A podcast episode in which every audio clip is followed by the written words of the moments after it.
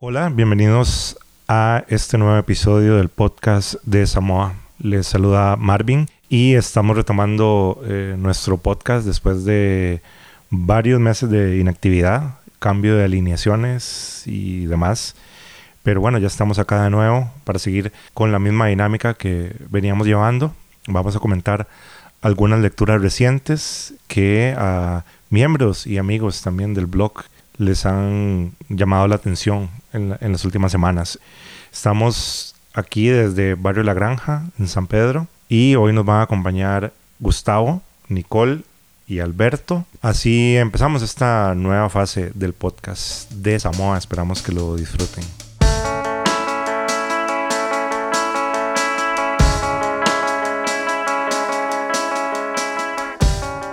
Eh, bueno, sí, una de las lecturas recientes que, que tuve, ¿no? En las últimas semanas fue colección de poemas de Eileen Miles que se llama Yo No. Es un libro en realidad bastante reciente, eh, 2018, eh, traducido por Rodrigo Lavarría, que es un escritor chileno bastante joven, pero conocido, digamos, traductor ya de otros escritores gringos. Ese fue el que tradujo Aullido, ¿verdad? Ginsberg. Sí, Para sí, sí, tiene cierta experiencia con los beats y todo eso.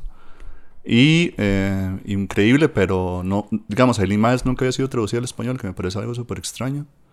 Nadie nunca la había traducido y es una madre que estuvo ahí, digamos, en la escena de los 70s, Estados Unidos, con Ginsberg, con Gregory Corso, etc. en fiestas con ellos y todo. Y hasta ahora, por di un acierto de Mansalva, eh, publican Yo No, que es este libro que recoge más o menos los poemas de ella ochenteros. Todos los ochentas, ¿no? Una Eileen que tenía entre 30 y 40 años más o menos.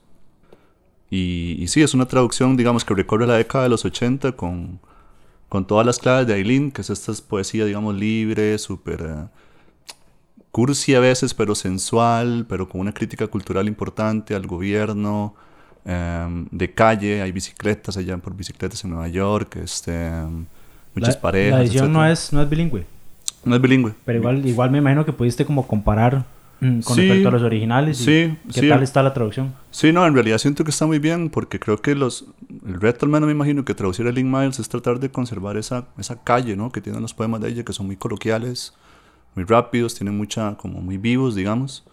Y siento que él lo logró bastante bien, incluso creo que para el tipo de, o sea, prefiero incluso que no venga la traducción porque me parece que es un poco como poner en desventaja al, al traductor, ¿no? Me parece. Cada, cada quien que busque, digamos. Sí, sí, sí. Entonces, em, pues sí, la verdad es que es un gran libro. Es un libro que recoge pues las claves sí, de Miles, que, que sí, que es una gran poeta norteamericana de, que aún vive, evidentemente, está viva. Léenos algo, léenos algo, man. Te leo algo ahí. Sí, sí, bueno, sí, hecho que algo el libro, representativo. el libro abre con un poema muy icónico de ella que escribió en el año 91 que se llama Un poema norteamericano. Este, que bueno, el trasfondo de este poema era el tema de las elecciones gringas del año 92, que bueno, que Bush padre buscaba la reelección y Clinton buscaba, bueno, desbancar a, a Bush. Que a la postre Y- terminó perdiendo Bush. Claro, y, y bueno, Aileen tira esta performance, bueno, ella también hace performances, de ir por- a la presidencia, ¿no? Un poco en joda, un poco como en serio, y, y- y tira este poema, ¿no? Que empieza así más o menos, un poema norteamericano. Nací en Boston en 1949, nunca quise que se supiera. De hecho, he pasado la mayoría de mi vida adulta intentando esconder mis primeros años bajo la alfombra y tener una vida que, sea solo mía, independiente del destino histórico de mi familia. Pueden imaginar cómo se sentía ser una de ellos, parecerme a ellos, hablar como ellos y gozar de los beneficios de haber nacido en una familia norteamericana. Tan rica y poderosa, fui a las mejores escuelas, tuve todo tipo de tutores y entrenadores, viajé mucho, conocí a los famosos, a los controvertidos, a los no tan admirables, y pronto supe que si alguna vez tenía la posibilidad de escapar al destino colectivo de esta famosa familia de Boston, yo tomaría ese camino, y eso fue lo que hice. Tomé un tren a Nueva York a principios de los 70 y podríamos decir que ahí empezaron mis años ocultos. Pensé, bueno, seré poeta. que puede ser más absurdo e incomprensible? Me hice lesbiana. Todas las mujeres en mi familia parecen lesbianas, pero te pasas de las rayas y lo sos. Al mantener esta pose ignominiosa, he visto y aprendido y empiezo a creer que no hay como huir de la historia. Una mujer con la que actualmente tengo un asunto dijo, ¿te has dado cuenta? Pareces a los Kennedy. Sentí la sangre subir a mis mejillas. La gente siempre se ha burlado de mi acento de Boston cuando digo large y entienden lodge, cuando digo party y entienden potty. Pero cuando esta mujer desprevenida invocó por primera vez el apellido de mi familia, supe que se había acabado la fiesta. Eso va más o menos así. Y es un, como un inside joke de esta pareja de ella que le dijo que, que se parecía a los Kennedy, ¿no? Que los Kennedy son oriundos de, de Boston, Massachusetts. Y ella, bueno, a partir de ahí creó toda esta posición y iba en sus recitales en todo Estados Unidos diciendo que era candidata a, a presidenta, etc. Y es una madre como, como preocupada por esta vara de lo norteamericano. Sí, Sí, desde luego. La, la identidad norteamericana. Sí, siempre ha sido muy, es decir, está involucrado en activismos, ¿no? Ese tipo como de el lugar en el mundo de una poeta lesbiana, eh, etcétera, ¿no? Como tratar de, de- de poner en sitio eso, ¿no? Pero Este, no renuncia a lo, a lo político. Es No, lo que no, quiero decir, digamos. No, para nada. A pesar Eh, de que sea como muy, muy personal, como muy cotidiano, muy cercano. Claro, no, no, de hecho que mm, para las elecciones pasadas, que bueno, que termina ganando Trump, ella le dio el, el endorsement, ¿no? El- a, a Hillary Clinton. Escribió una nota en BuzzFeed ahí como diciendo que sería muy, muy tuanis que una, una vagina estuviera sentada en, en el salón oval, ¿no? Que sería Así lo como... puso. Cla- literalmente, ¿no? Sí, sí. Que sería como para que para las mujeres sería como cuando el hombre llegó a la luna, ¿no? Esa fue la analogía que, que utilizó y me pareció muy potente, ¿no? Eh, y a manera de dato biográfico, eh, ella, bueno, ya un poco de gossip, pero fue, fue pareja de Jill Soloway, la creadora de este, de este show de Amazon, de Transparency. Eh, y muchos poemas de ella, de Eileen Miles, han salido de una u otra forma en, en- en Transparent, ya sea por, ah, por los personajes que comentan o lo, lo incorporan, y hay un personaje en sí que está basado en, en Miles, digamos, ¿no? Es de esas series que, que uno tiene que ver, que las tiene ahí como en la listita, pero Claro. que, como dijo Nicola hace un rato, eh, las bambalinas la veremos cuando hayan pasado siete años desde de Totalmente. que se emitió la última temporada. Sí, sí, sí, sí. Este, Y, o sea, bueno, no sé cuándo empezó a escribir ella, pero mm, este, este que leíste era el que, el 91 o algo así. Este, sí, originalmente se publicó en el año 90 y... Sí, creo que es 91, si no me equivoco. Esta es una edición del 2018, esa traducción de Mansalva. Sí, pero bueno, como, como decías que está un poco relacionada con los beats y todo, me imagino que lleva publicando bastante tiempo, Sí. o sea, Sí, mucho sí, antes sí. de eso, y ya creo que declararse abiertamente como una poeta lesbiana es un gesto político, ¿no? Sí, totalmente. eh, pienso mucho también como, incluso, de hecho me recuerda a Adrienne Rich, que también es una poeta lesbiana gringa y judía, que tiene una, bueno, se tradujo creo que en Hyperion y no se ha vuelto a, a reeditar, entonces cuesta un montón conseguir trabajos de ella traducidos. Claro. Y pienso como de cómo esta, eh, esta conexión, ¿no? Que son dos poetas lesbianas y que Sí. fueron muy abiertas respecto a esto. Entonces pienso que por ese lado también es, es bastante política, ¿no? Su Sí, totalmente, totalmente. Más allá de sus posturas, bueno, sí, el simple hecho de declararse así públicamente ya implica... Que es un gesto, sí. Claro. Sí, sí. Em, Sí, porque pudo hablar de otras cosas, pero decide también como ser abierta con eso. Sí, totalmente, totalmente. No, ellas, o sea, todas sus- participaciones públicas siempre tienen que ver con eso, ¿no? Eh, de hecho, que incluso un poco de todo este performance de que voy a ser presidente nació de aparte de a, propósito de un discurso de Bush padre en el que decía que lo políticamente correcto iba a tomar control de Estados Unidos y que eso no podía ser, etcétera. Entonces Miles interpretó eso como de que lo políticamente correcto eran todos los trans, los gays, las lesbianas, hablando, ¿no? Que ya eso era lo que le molestaba a Bush padre, ¿no? Entonces que ella se iba a encargar de dar voz a, todas estas personas, ¿no? Em, entonces sí, es muy común en los poemas de ella encontrar trans, lesbianas, etcétera, eh, indigentes, etcétera, gente que no puede pagar em, La gente, la gente que tradicionalmente no tiene voz. Totalmente, totalmente. Y no, y olvi- no olvidemos que este libro incluso se, se inscribe en, y cuando se, sale el SIDA, ¿no? Es, que es, es importante también que hay, hay, hay también guiños a, al, al VIH, digamos, en... Es una En antología, digamos. Entonces, Es una antología. recoge una época. Una- claro, un cuerpo de trabajo ochentero, digamos. Extensa. Exactamente. Además de esto, ya ha escrito incluso un libro de una novela autobiográfica que se llama Chelsea Girls. Escribió como a principios de los noventas. Todavía no está traducida al No está español. traducida, evidentemente, que esperamos que se traduzca. Tiene Afterglow, que es, un, es una memoria sobre su perro, un perrita que tenía, una Doberman, creo. Un libro ahí muy íntimo, ¿no? En el que... Pero igual los, los poemas de ella son muy libres, ¿no? Muchas digresiones, empieza hablando de una cosa y termina de otra, etc. Pero sí, profundamente vivos. eh, excelente libro de... Para los que no han leído a Eileen Miles, eh, en español esta es casi como su única oportunidad Totalmente, sí, sí, lo en la conseguir. edición de Mansalva, de Argentina, de Buenos Aires, Argentina. Exacto. Eileen Miles, yo no. Traducción de Rodrigo Olavarría. Buenísimo. Comenzamos con poesía esta segunda Así es. generación de podcast de Samoa. Bueno, yo eh, estaba un poco obsesionada con una novela que leí hace tal vez un mes por ahí, que se llama Satin Island de Tom McCarty. Eh, Tom McCarty ha sido finalista del Man Booker en dos ocasiones, con Satin Island en 2015 y con su novela Sí o C. Eh, eh, creo que esta de- del 2015 la ganó Marlon James con Historia de La siete historia de asesinatos. siete ¿sabes? asesinatos, sí. Que tiene, ajá, sí. Pero bueno, eh, yo creo que Satin Island es como una recomendación un poco riesgosa, de alguna forma, porque es una literatura que recuerda a escritores específicos que siempre han despertado como eh, polémica en el sentido de que a mucha gente les puede parecer escritores sumamente, digamos, áridos, como por ejemplo Foster Wallace, ¿no? Que, bueno, a mí me encanta, pero para mucha gente Foster Wallace es como, eh, no, como que un pedante, un nerd, un intelectual y como que no, no, para mucha gente puede ser sí muy pesado. Y bueno, yo creo que McCarthy puede ser incluso más pesado porque no hay nada metaficcional en, en este mae, pero sí es una cuestión como de, de retomar mucho eh, que la literatura también tiene que volver a ponernos a pensar en ciertas cosas que se han estado dejando de lado y mm, McCarthy toma mucha teoría social, por ejemplo.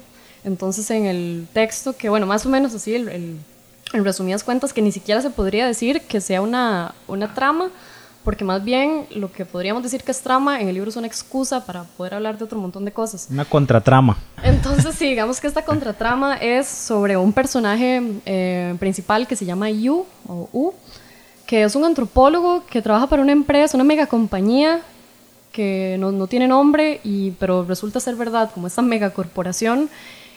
Eh, él tiene que generar un trabajo etnográfico y hacer un, algo que se llama el gran informe, así no con mayúsculas. Y Eso es muy Foster Wallace. Totalmente, sí. Sí. Eh, entonces tiene que ser este gran informe que es prácticamente un estudio etnográfico sobre toda nuestra cultura, ¿no? Entonces ya, ya desde el inicio sabemos que es una, Una cosa un imposible. trabajo imposible. Sí, una utopía, sí. La novela se sitúa en Reino Unido. En Reino Unido, sí.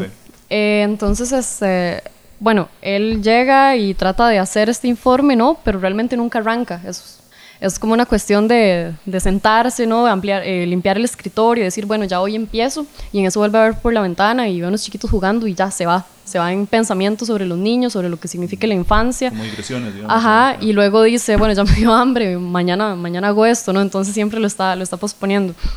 Y... y sí, totalmente, Sí, porque, porque eso somos todos, ¿no? Como con déficit atencional y Sí, lo que pasa es que en- todo, ¿no? en- no, no con la inteligencia de McCarthy, que el mae se pone a pensar en la sociedad y que se- se- si uno Pero- nada más lo pospone y lo pospone eternamente. Es mi trabajo, básicamente. Entonces, este, bueno, también hay otro lado que es por lo que se le ha relacionado mucho con Pynchon, no tanto en esta novela, pero sobre todo en, en la otra en sí, porque mm, mete mucho estos elementos un poco paranoicos y de conspiración, ¿no? Entonces esta empresa tiene un proyecto, o acaba de ganar como eh, un proyecto que se llama el Cubsassen, nunca se explica se- eh, qué es el Cubsassen, nada más es como que eso va a revolucionar el mundo, ¿verdad? Y va a tener un impacto en las vidas de todas las personas, pero nunca nadie va a saber eh, fue por el Cubsassen.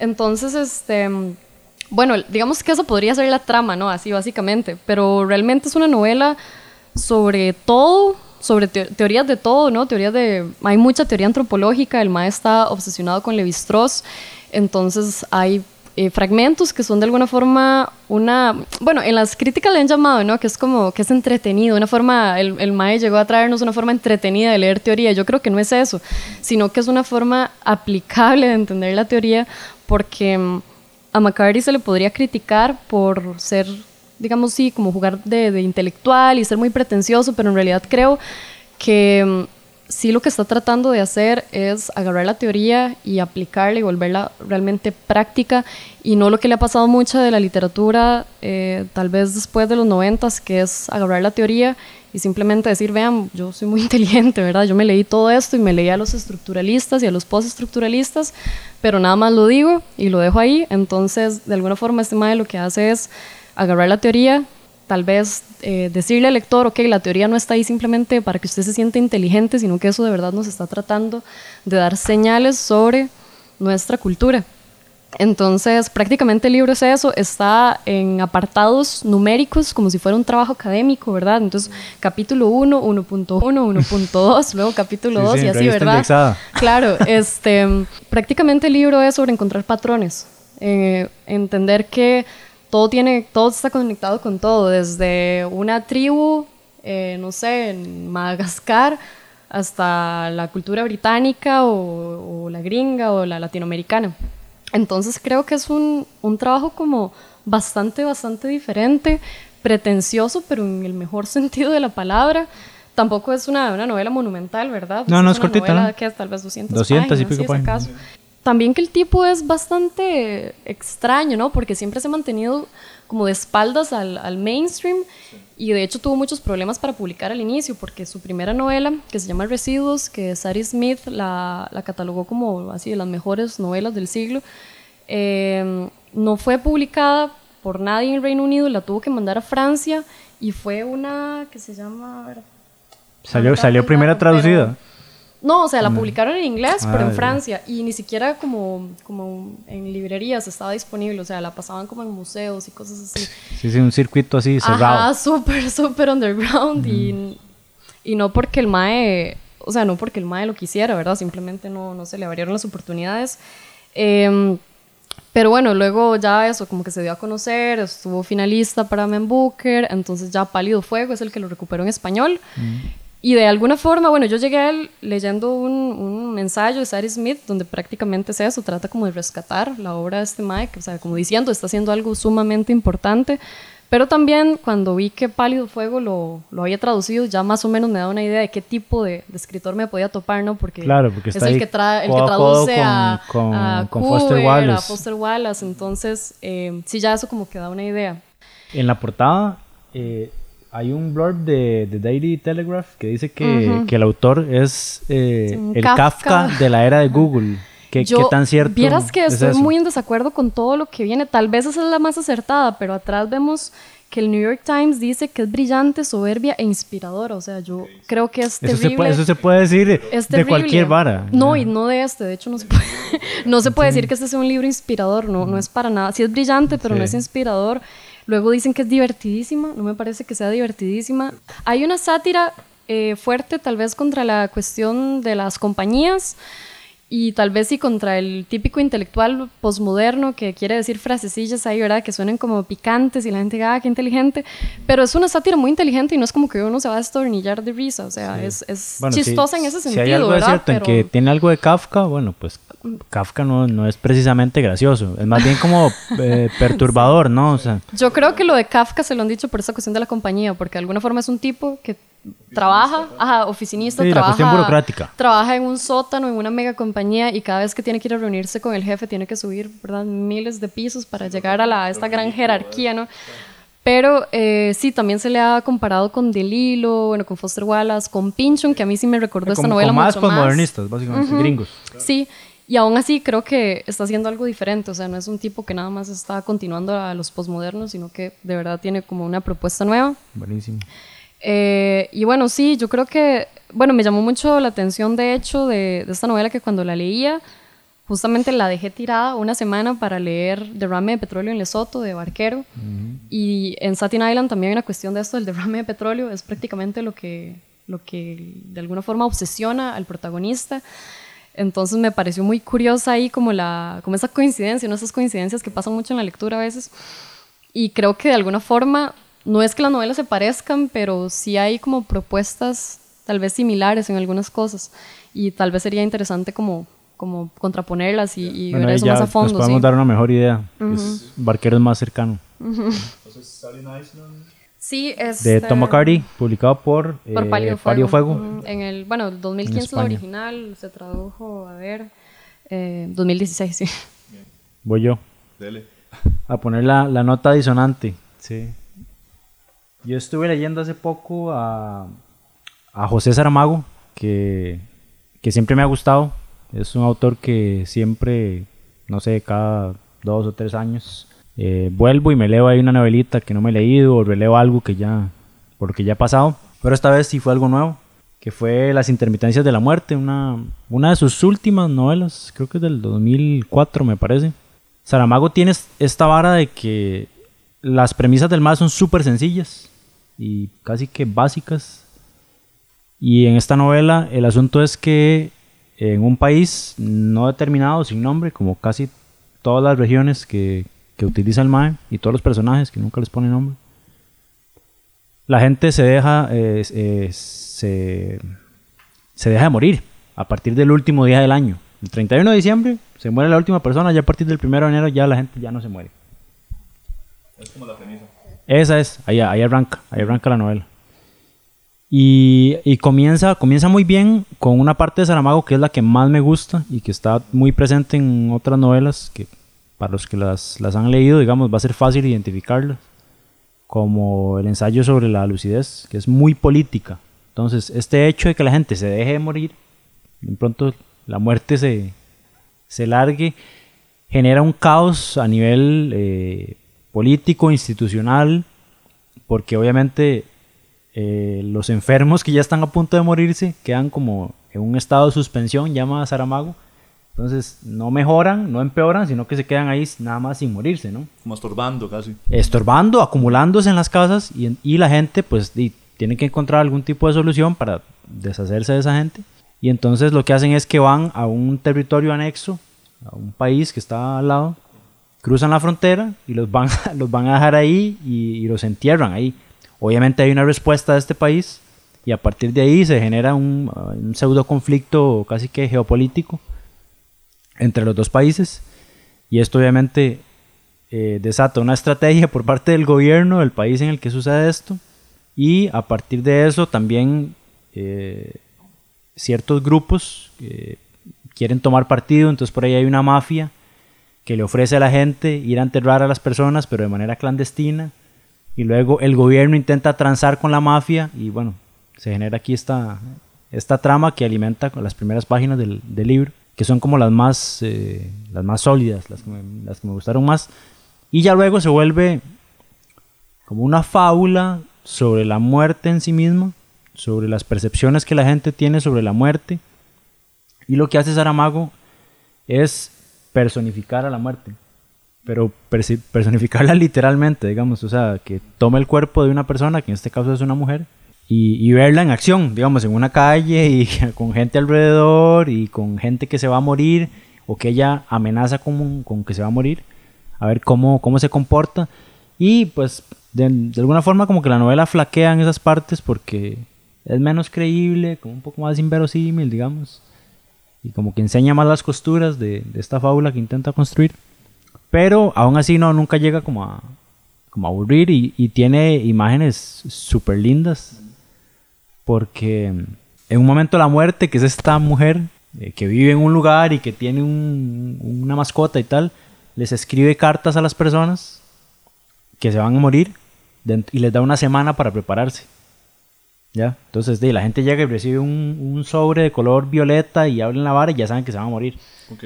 Esto, esto que se está viendo es la segunda parte de la novela, más o menos. O sea, obviamente todo, todo, todo va de continuo, digamos. Ah, no es que okay. hay una parte y, y luego sigue otra, sino que ve, hay un cambio de, pues de, de, de, vista, de sí, de registro, digamos. Ah, okay. Y ya comienza a contar esta parte. Ya. Porque llegado a un punto la gente se vuelve a, a, a morir en el país.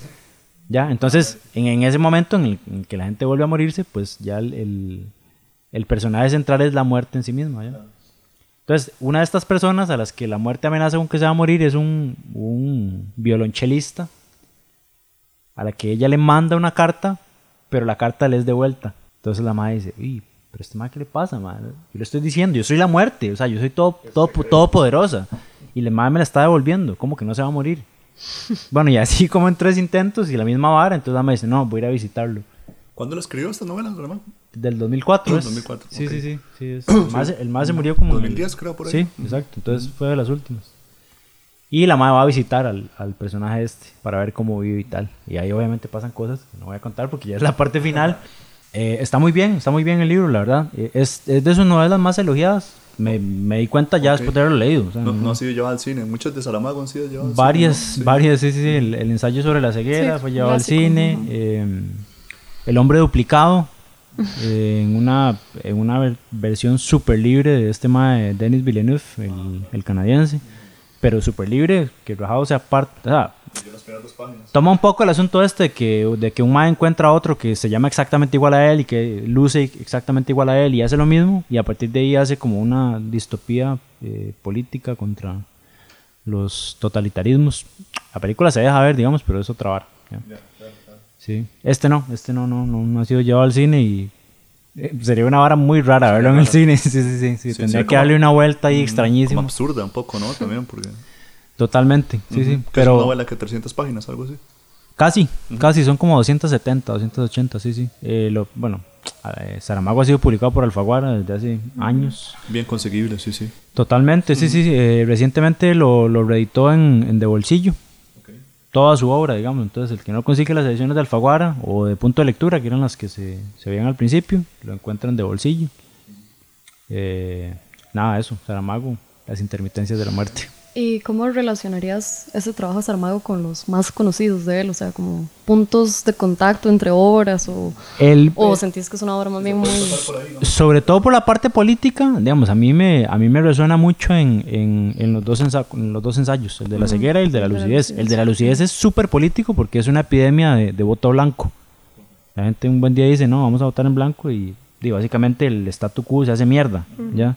Y el de la ceguera, que es una epidemia de ceguera blanca también, también trastoca como todas las normas de convivencia de las personas y, en ese momento la- las élites de la política se cuestionan qué hacer, básicamente qué hacer, con quién negocio, cómo hago, qué cambios hago y, se pone un poco en juego la, moral de los políticos, o sea, qué hacen eh, cuan- cuando se enfrentan a situaciones límite, como esas, ya una, una epidemia de voto blanco, una epidemia de ceguera blanca o eh, la ausencia repentina de la muerte. ¿ya?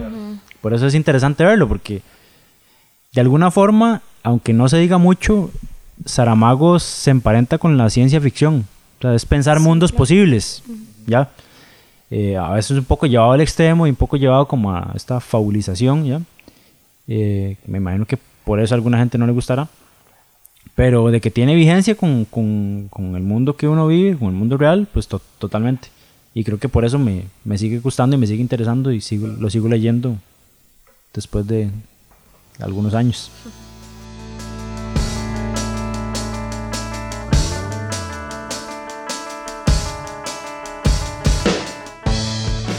Ahora eh, voy a hablar de una gran novela que leí también recientemente. Em, se trata de El sistema del tacto, una novela de Alejandra Costamaña. Em, bueno, Alejandra tal vez ya sea un poco conocida para la gente aquí en el país porque se publicaron unos cuentos de ella hace un año, no sé.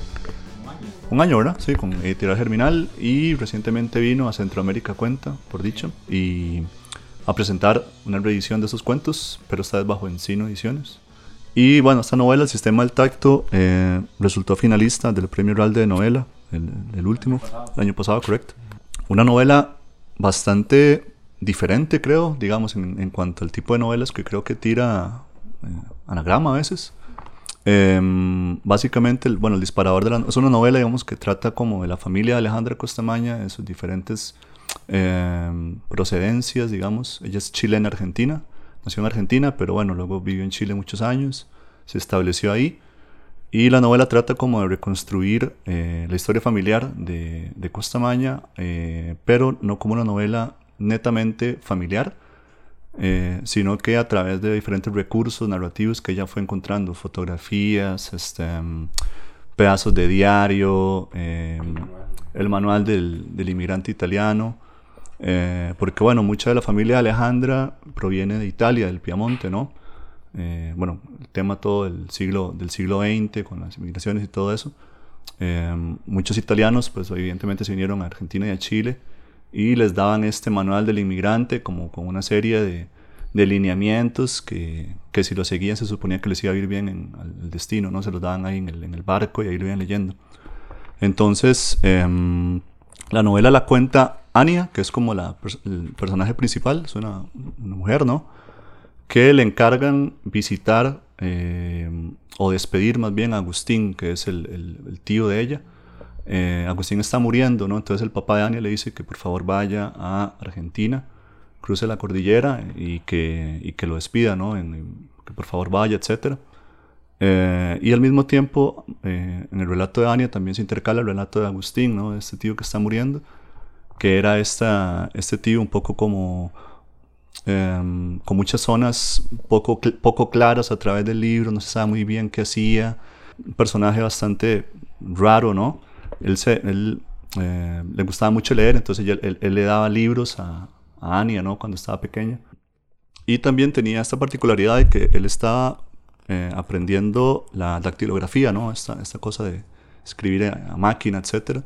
Entonces el libro también reproduce un poco los ejercicios que hacía Agustín en aquel entonces, ¿no? Entonces hay eh, erratas eh, de Agustín aprendiendo, ¿no? Con esta tipografía de, máquina de escribir, etc. Em, entonces sí, es un poco... Lo que más me llamó la atención del libro es que pudo haber sido una novela netamente familiar, que contara a principio a fin cómo fue la familia de ella, pero hay un montón de zonas oscuras o zonas eh, poco claras que, eh, bueno, que Alejandra las deja como tal, que me pareció muy astuto hacerlo así, eh, dejar esos silencios suspendidos, digamos, para, pues sabiendo que, bueno, el novelista también tiene que saber que no puede contar todo, ¿no? Que también hay espacio como para, para que el lector participe un poco también de esos silencios, que es un poco de las características que tiene ella como escritora, ¿no? Que sabe eh, cuándo no contar algo o, darle espacio, digamos, al, al, libro o a los materiales con los que contaba. Pues sí, o es una, es una gran novela, en realidad, es una novela corta, uh, son 180 páginas, capítulos muy pequeños, mucha reproducción de fotografías de la familia y y sí, contar desde el punto de vista de Anya como esta mujer que, que, le, que, dan un encargo, ¿no? Pero que al mismo tiempo está tratando de encontrar su lugar en el mundo como una mujer que no tiene una pareja establecida, que, que era, que era maestra de escuela, pero que también perdió ese trabajo, entonces también como eh, que no tiene hijos, ¿no? Entonces también como ese, este, esta, ella tratando de definirse a sí misma como una mujer en estas circunstancias, ¿no? Ahora que, ahora que mencionamos a Chile, eh, sí. apro aprovechamos el, el, la cuña para mandarle un gran saludo a nuestro amigo Jochen Vivallo, que está en, en Madrid, sí. y a Diego Jiménez, que está en Barcelona. Becados los, con una... los dos integrantes de la primera generación del podcast de Samoa. Claro, becados con una, una beca de Samoa, ¿no? Lograron... Una, un, una, full, una Fulbright Samoa. Sí, sí, sí.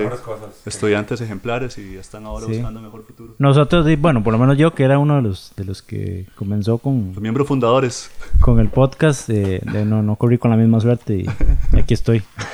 y aquí estamos, en San José, Costa Rica. Pedro, para Pedro. Sí, bueno, en San Pedro, Barrio sí, La Granja. Eh, hace- eh, emitimos desde Barrio La Granja Ajá. un Pin- domingo Pintoresco de barrio. agosto. Buenísimo. Entonces, el, el, sistema, al tacto, de, de Alejandra Costamaña. Alejandra Costamaña, gran novela. Y si pueden leer a Alejandra, en realidad cualquier libro de ella está muy bien, incluso los cuentos. Tiene Sí. algunos ensayos también. Ahora que vino el Centroamérica Cuenta, como que se trajeron varios libros de, de Sí, ella, entonces sí, es fácil encontrarlo en, eh, pues, en las librerías más conocidas de acá. Totalmente, aparte de que forma parte de una serie de escritoras y escritoras, escritoras y escritoras chilenas muy interesantes, como Lina Meruane. Zambra, etcétera. Ella forma parte como esa constelación de, de buenos escritores del cono sur, ¿no? De Chile en este caso.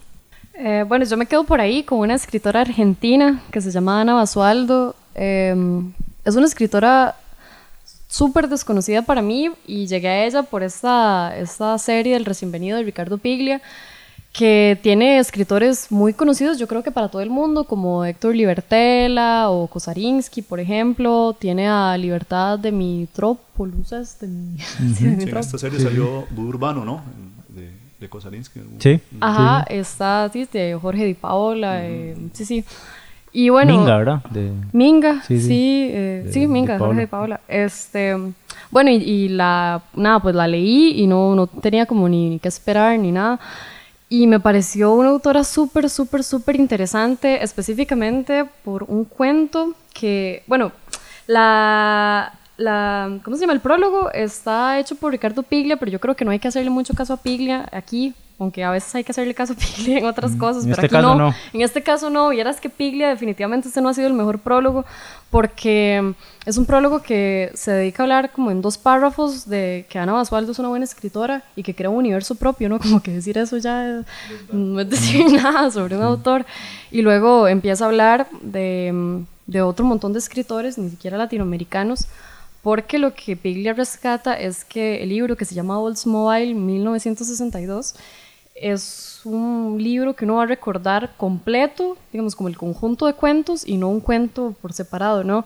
A mí me pasó lo contrario, o sea, yo creo que hay cuentos que son un poco flojos, o bueno, no flojos, en realidad todo está muy bien escrito, pero que como que sí se te van a olvidar en algún momento, pero hay dos cuentos acá que a mí me parecen maravillosos y Pigle más bien dice que no, ¿verdad? Que, bueno, uno de ellos que se llama Palma, Pigle dice que es uno de los mejores cuentos argentinos que él ha leído pero eh, él, dice como que uno recuerda el cuentario, ¿verdad? Como, como un conjunto. Entonces empieza a hablar de libros que han sido construidos en este sentido, que, que es, es, un conjunto bien pensado, ¿no? Y se publica así.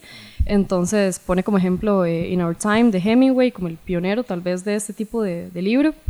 Y luego empieza a hablar de otros, ¿no? De Di Benedetto, luego Sebald y bueno, un montón de otros escritores, pero como que la deja ella de lado y al final nada más es como, bueno, sí, lean a, a Basualdo, ¿no? Es muy buena. ¿Y qué amarra los cuentos, digamos? ¿Hay algo como que los junte? A la mayoría sí, creo que es una cuestión muy de barrio y también como del proceso de como el paso de la inocencia, la experiencia, tal vez. Son de Buenos Aires. Son, eh, no, no, o sea, son como, bueno, pues argentinos, pero eh, nada más son eso, como, como cuentos, como en un barrio.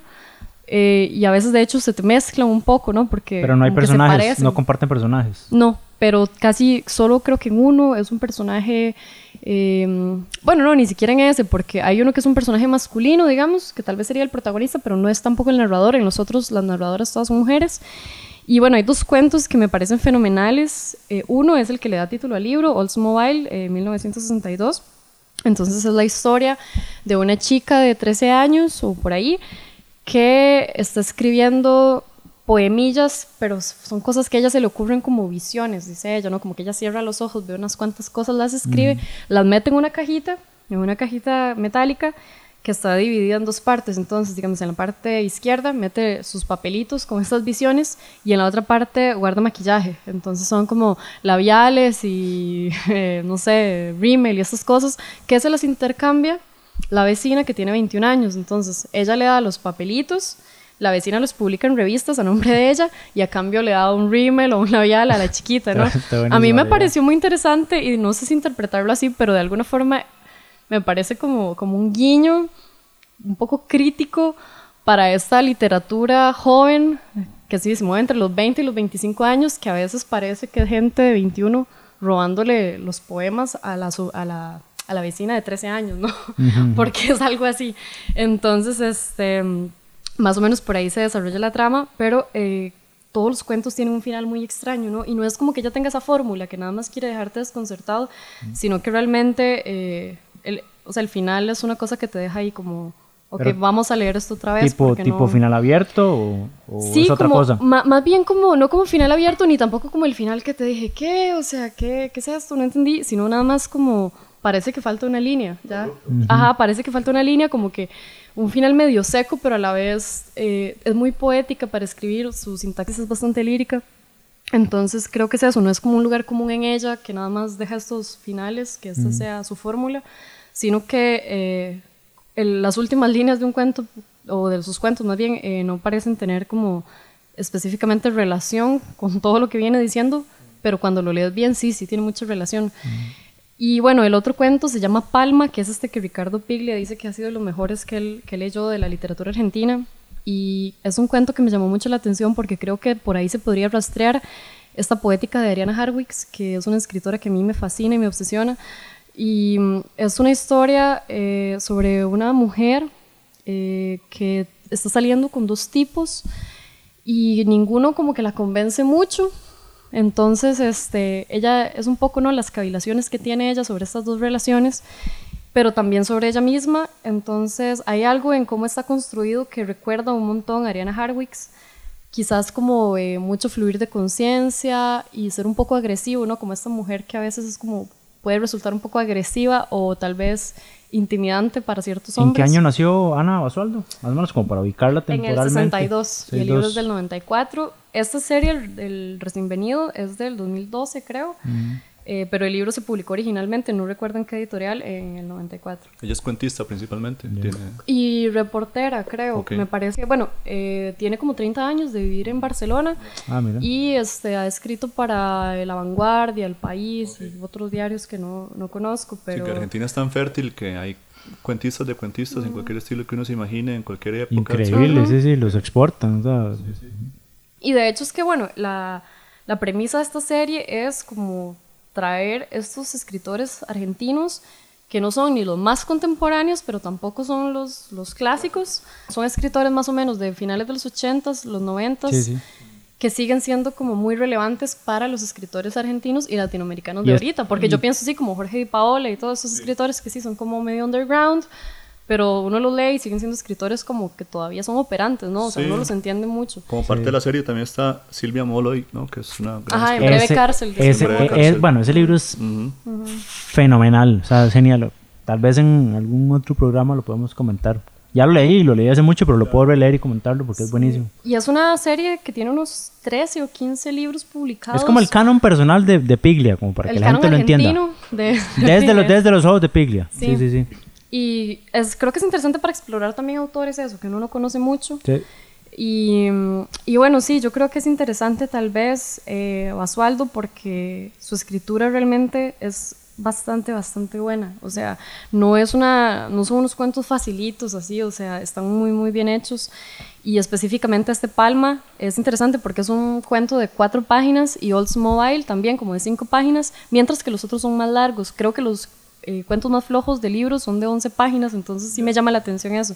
Como que ella a veces se extiende mucho y no le sale, pero si te lo dicen cuatro páginas, le sale una joya. Igual, igual es un librito pequeño, bastante pequeño. Sí, entonces- son, son cinco cuentos y para, o- o sea, bueno, originalmente son cinco cuentos y para esta serie El recién venido se agregó uno. Ana bien. Basualdo, Ah, bueno, que publica el. Fondo de Cultura, creo que no dije. Sí, la serie El recién venido del Fondo, Del de, Fondo de Cultura, Cultura, sí. digamos, de la sucursal argentina, Argentina, sí. la- de- del fondo. Buenísimo, Ana Basualdo. Bueno, para, para terminar eh, el programa de hoy y para seguir en Argentina y con una mujer también, una, una escritora pues bastante más, más, main, más main, que es Claudia Piñeiro, que, bueno, con Piñeiro me sucedió algo particular porque obviamente yo sabía quién era, más o menos sabía qué, qué género, en qué género se inscribía, que era como esto del policial, pero nunca la había leído y tampoco me había interesado eh, leerla. Hasta que llegó una amiga y me dijo, mira, te presto este libro. Pero, pero fue como, léetelo. Ajá, tenías Ya, que no, leerlo, no tenía opción ya. Y bueno, en buena hora que lo hizo porque la verdad me, me gustó mucho. Es Elena Sabe, una novela que se publicó originalmente en Argentina en el 2007 creo, pero que hasta el año pasado eh, la reeditaron en España. Entonces tuvo como un otro boom Es Alfaguara, ¿verdad? en Alfaguara, España. Sí, sí, sí. Eh, a ver, en resumidas cuentas es la historia de una, de una anciana que padece Parkinson y que investiga la muerte de su hija que ocurrió en circunstancias pues bastante poco claras. La mayoría de la gente dice que fue un suicidio. Eh, la chica apareció colgada en el campanario de la iglesia católica, digamos, del barrio donde vivían. Y todo, todo hace indicar que fue un suicidio, pero la, la mamá no, no, no compra esta versión, entonces eh, decide por su cuenta y con gran dificultad, porque es- esto es como lo más duro del- de, la novela. eh, producto de la enfermedad, ella tiene que tomar cierta medicación que le ayuda a, a moverse. Si no toma esa medicación no se puede mover. Entonces es como una lucha, de verdad, pero una lucha real contra su cuerpo y contra esta enfermedad para encontrar la verdad sobre, sobre el caso de su hija. Y lo interesante de todo esto es que, bueno, pr- primero que está primorosamente escrita, o sea, de verdad se nota que hay un trabajo muy especial con el lenguaje, que la verdad no me lo esperaba, no sé por qué, pero no me lo esperaba. Tal vez como de, pronto ese prejuicio que hay con el policial, ¿no? Todavía Que no es, de género menor y que uno cree que no que no es muy prolijo en, Sí, sí, en sí. Cuanto al, en cuanto al estilo, pero bueno, en este caso sí. Y eh, hay, una, hay una crítica, a veces no tan velada, a veces muy explícita, a, pues, a cierta tendencia eh, conservadora, cierta hipocre- hipocresía de- del clero, porque eh, la, la hija de, la señora era una persona muy conservadora, eh, estaba muy involucrada con la iglesia y con ciertos movimientos eclesiásticos. Y el, el, sacerdote de la iglesia de alguna forma intentó ocultar, digamos, la muerte, más bien defendiendo que había sido un suicidio y que no, no que la habían matado. ¿ya? Entonces, en la medida en que se va contando la historia de, esta investigación, que si alguien quiere asociarlo con el policíaco, bueno, pues vendría siendo el detective, la, la, la señora, la personaje principal, va colando reflexiones o, anotaciones sobre, eh, bueno, pues sobre la, eh, la hipocresía en la iglesia, sobre eh, cómo se, se, deciden ocultar ciert, ciertos temas. Eh, también se habla un poco de, del aborto por una faceta de la, de, la, de la hija de la señora. Y de alguna forma se critica esto de una manera punzante, muy, muy, muy clara pero no se convierte en una novela sobre o contra, contra la iglesia o contra la moral religiosa, no, no. Es sutil, es sutil. No, no, no, te va contando una historia, digamos, pero en ciertos capítulos, en ciertos momentos, te entremezcla esto uh -huh. y lo hace de una manera, pues, me parece que bastante potente. Entonces sí tiene elementos del policíaco un poco, bueno, en el sí, sentido pero de que ella y, investiga. tampoco se vuelve una novela que simplemente es dilucidar quién mató a un personaje. Claro. Es que creo que el policíaco latinoamericano tiene eso, o sea, fue como esta gran diferencia entre el policíaco gringo y, Y el latinoamericano, sí, ¿no? sí. Empezado por Padura, por Mempo Giardinelli, que también creo que es Sí, argentino. sí, argentino. Este, que es esto como utilizar el policíaco como una excusa y no realmente como la trama principal, ¿verdad? Sino que es De como, hecho, bueno, se- contemos un crimen, pero contemos cómo es la realidad latinoamericana. En realidad, el gringo también se planteó desde un principio el, el convertir la narración en una forma de crítica social. Y, y en, en, eh, sobre todo el sistema, digamos. Y en esta, en esta novela es- es- eso es muy evidente, digamos. Entonces sí toma eso de- del gringo, pero también lo enriquece con muchas otras cosas. Entonces se vuelve una novela súper eh, súper rica de leer, súper ágil, muy, eh, muy disfrutable, muy cortita. Son 200 páginas con unos márgenes enormes, por lo menos en la edición de Alfaguara del año pasado. ¿Se desarrolla contemporáneo? ¿No, no es como en los 40, 50? No, no, no, es contemporáneo. ah, es ok. contemporáneo, sí, sí, sí. La novela es del 2007 y bien puede De ser de, del 2007, digamos. Sí, sí, sí. Se entiende súper bien. Así que, no, recomendado. Elena Sabe, de mm, Claudia Piñeiro, publicada por Alfaguara. Entonces se puede encontrar también en algún, algún resto ahí de las librerías más populares. Pues nada, nos vemos en la, en, en la próxima edición En de, la próxima entrega. del podcast de Samoa. Nos escuchamos en, el próximo- Nos escuchamos, sí. Sí, sí, sí. A veces este, en Samoa TV. Bueno, pero nosotros sí nos vemos. cuesta hacer el, el, el, el clic.